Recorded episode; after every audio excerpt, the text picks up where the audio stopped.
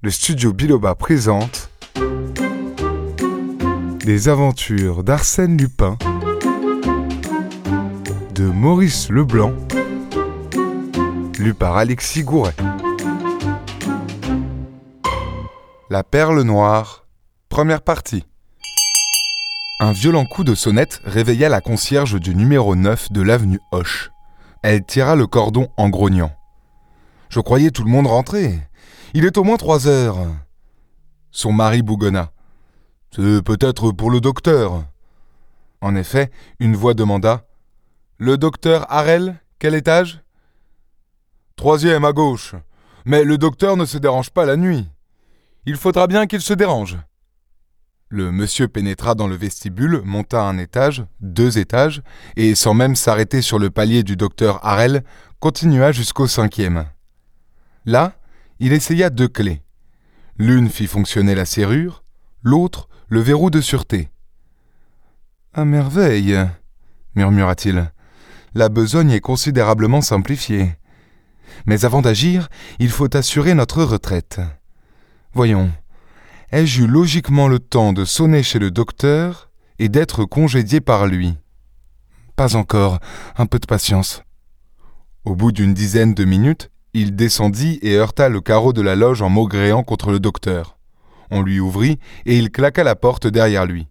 Or, cette porte ne se ferma point, l'homme ayant vivement appliqué un morceau de fer sur la gâche afin que le pêne ne pût s'y introduire. Il entra donc, sans bruit, à l'insu des concierges.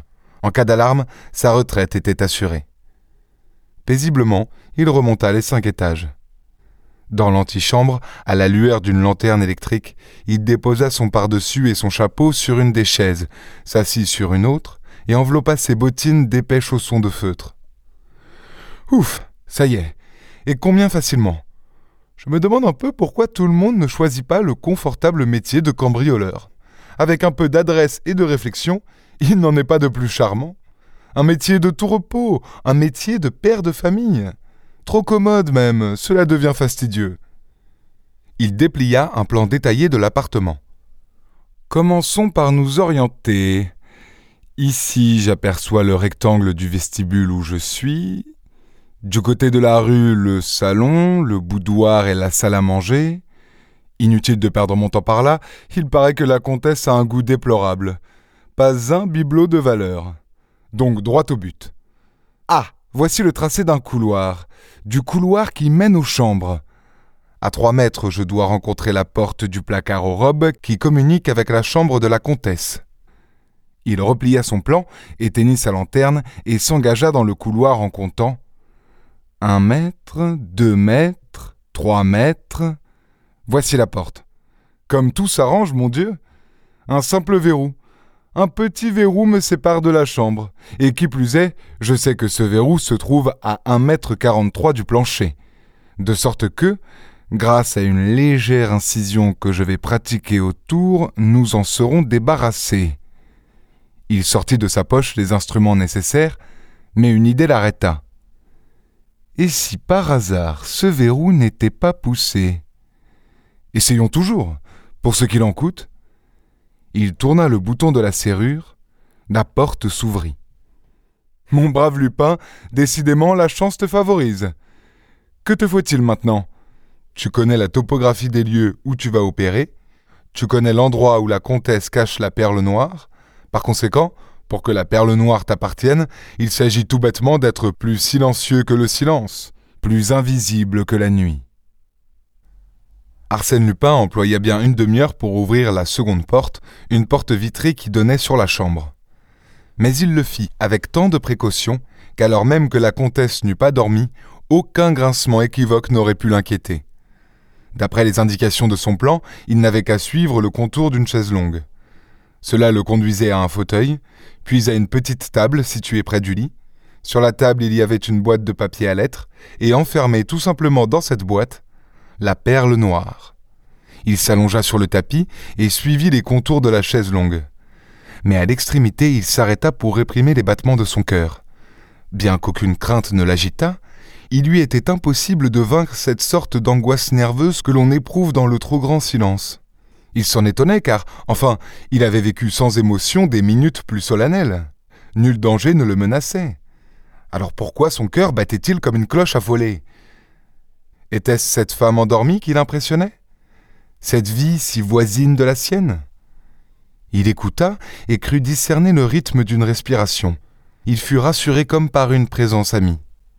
Il chercha le fauteuil, puis par petits gestes insensibles rampa vers la table, tâtant l'ombre de son bras étendu. Sa main droite rencontra un des pieds de la table. Enfin. Il n'avait plus qu'à se lever, à prendre la perle et à s'en aller. Heureusement, car son cœur recommençait à sauter dans sa poitrine comme une bête terrifiée, et avec un tel bruit qu'il lui semblait impossible que la comtesse ne s'éveillât point. Il l'apaisa dans un élan de volonté prodigieux, mais au moment où il essayait de se relever, sa main gauche heurta sur le tapis un objet qu'il reconnut tout de suite pour un flambeau. Un flambeau renversé.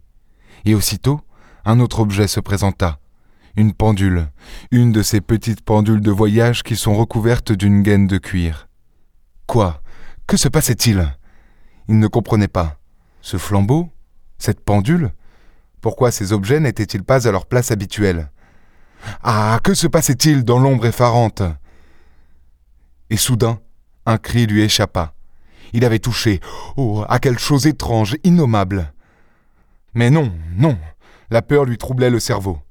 Vingt secondes, trente secondes, il demeura immobile, épouvanté, de la sueur aux tempes.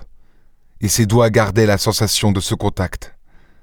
Par un effort implacable, il tendit le bras de nouveau. Sa main, de nouveau, effleura la chose, la chose étrange, innommable. Il la palpa, il exigea que sa main la palpât et se rendit compte. C'était une chevelure, un visage. Et ce visage était froid, presque glacé. Si terrifiante que soit la réalité, un homme comme Arsène Lupin la domine dès qu'il en a pris connaissance. Rapidement, il fit jouer le ressort de sa lanterne. Une femme gisait devant lui, couverte de sang. D'affreuses blessures dévastaient son cou et ses épaules. Il se pencha et l'examina. Elle était morte. Morte. Morte. répéta-t-il avec stupeur. Et il regardait ses yeux fixes, le rictus de cette bouche, cette chair livide, ce sang, tout ce sang qui avait coulé sur le tapis et se figeait maintenant, épais et noir. S'étant relevé, il tourna le bouton de l'électricité, la pièce s'emplit de lumière, et il put voir tous les signes d'une lutte acharnée. Le lit était entièrement défait, les couvertures et les draps arrachés. Par terre, le flambeau, puis la pendule. Les aiguilles marquaient onze heures vingt. Puis plus loin, une chaise renversée. Et partout, du sang. Des flaques de sang. Cette histoire d'Arsène Lupin est à suivre dans l'épisode suivant.